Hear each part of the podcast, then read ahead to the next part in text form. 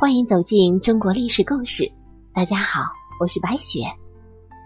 咱们今天啊，要带您一起走进的历史人物是蓝玉。熟悉历史的人都知道，明朝太祖朱元璋以好杀功臣而出名。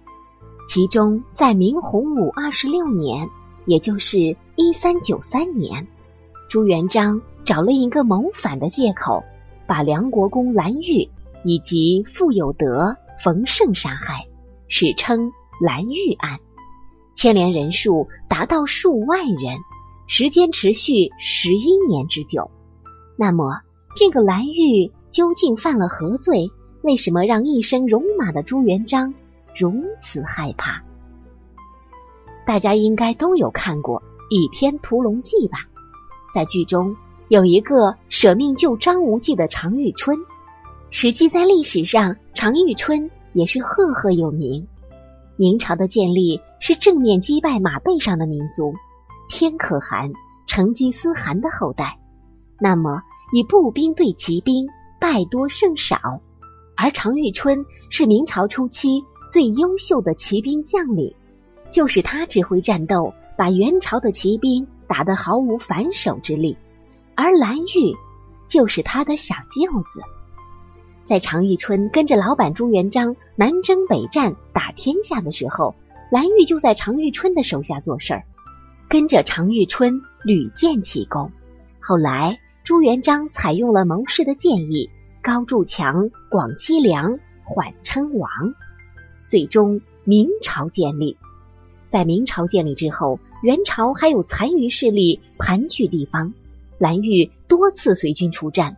他先跟着傅有德平定四川，又跟随一代名将徐达击溃北元残余势力。之后，他又作为沐英的副将，平定青海以及云南之乱。可以这么说，蓝玉是明朝最年轻也最有能力的少壮派，同时，他也是太子朱标坚定的支持者。在明朝初期，北元尚未完全被消灭。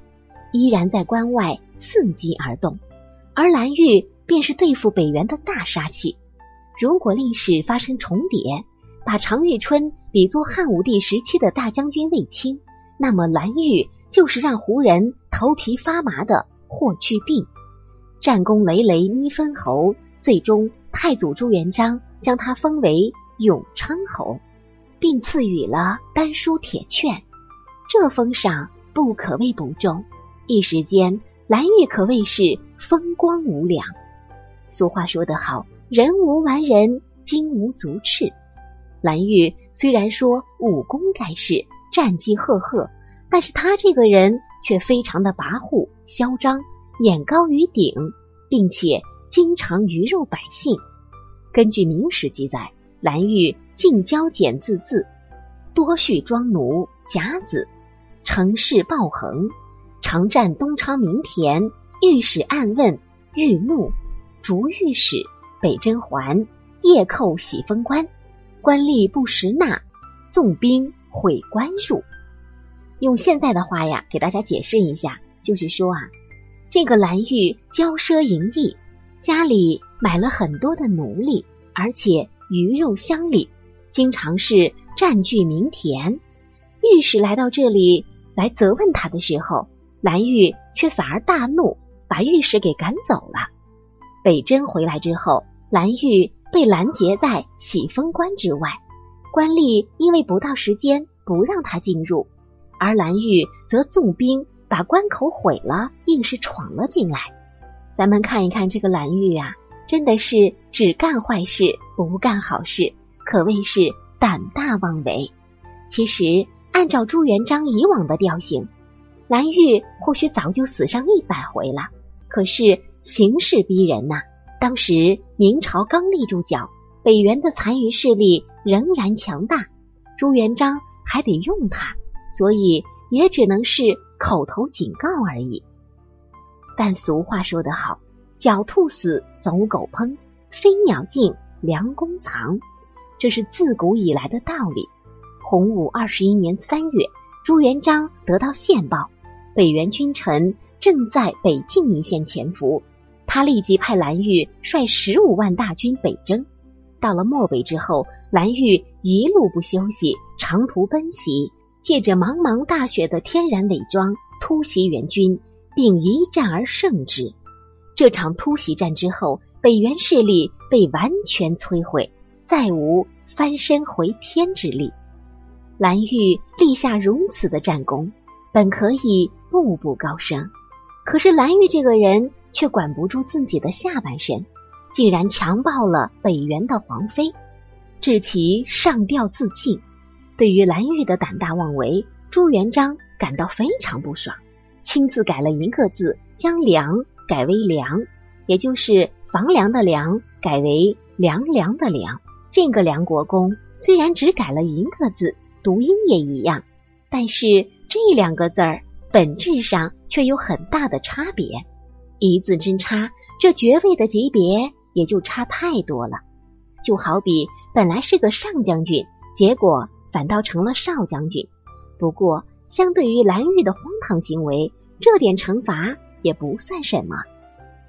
尼采曾经说过：“个人的悲剧都是相似的，幸福的人原因却是不同的。”朱元璋的不满以及无声的警示，对于蓝玉是完全无效，他依然我行我素。在后来的宴会中，蓝玉不可一世，嚣张至极，丝毫不把朱元璋放在眼里，甚至在没有请示最高上级的情况下，直接罢免高级将领。就这样，不满的情绪逐渐在朱元璋的胸中积累。这个时候，只需要一根导火索，就可以引爆这颗埋在朱元璋心中的炸弹。最终，机会来了，朱元璋的长子朱标。在壮年去世，而他的孙子朱允文也刚被确定为接班人。多疑的朱元璋害怕自己百年之后没有人能够约束蓝玉，于是他决定先下手为强，将蓝玉一党诛杀殆尽。为朱元璋鞍前马后的蓝玉，最终还是横遭惨死，并且受其牵累者达到数万人。朱元璋给蓝玉判了一个谋反罪，但是蓝玉是不是真的反了呢？这也成了一个历史谜案。反正太子朱标死后，朱元璋就把当初太子集团的武将杀了个精光。蓝玉好像也没有得到辩解的机会，就被判剥皮食草灭三族。他临死前没有大呼冤枉，只是喊了七个字。神乎刘先生之言，刘先生是谁呀？这个刘先生就是当时一个看相高人刘日新。可能很多人说到刘先生啊，会想到刘伯温，非也非也，并不是刘伯温，而是刘日新。这个刘日新啊，可谓是相术极高，他常帮人看相，说谁会封官发财，而且都会很准。曾经，他也帮助过朱元璋看相，说他是极富极贵之人。朱元璋想知道自己富贵到哪个地步，于是刘日新就偷偷告诉他，将会成为一朝天子。朱元璋听了之后，自然是非常高兴。在他建立明朝之后，就想赏赐刘日新，可是刘日新却没有接受。于是朱元璋赐给他一把扇子。刘日新凭借此物云游天下，十二年后回到家乡。而他曾经也给蓝玉看过相，预言他将会被封为梁国公，可是会有一难。可是蓝玉只听进去前半句，而之后所发生的事情也是果真应验了。朱元璋知道这件事后非常惊讶，觉得此人将会是明朝的一大祸害。于是命人把刘日新也抓来，和蓝玉一同处死。而今时过境迁，蓝玉案的真相早已经掩埋在历史的尘埃中。人们常说知古而论今，蓝玉可谓是超强的个人能力，把北元残部杀得溃不成军的猛人，为明太祖朱元璋所忌惮的人，如今也早已是。黄土埋骨，真是叫人可悲可叹。有一句话说得好：“上帝想叫谁灭亡，必会叫其先疯狂，先膨胀。那么蓝玉也正是应了这句话：“人不灭之，天灭之。”这就是天道之循环。好了，朋友们，本期的故事到这里就结束了。感谢您的收听，喜欢的朋友别忘了点赞转发。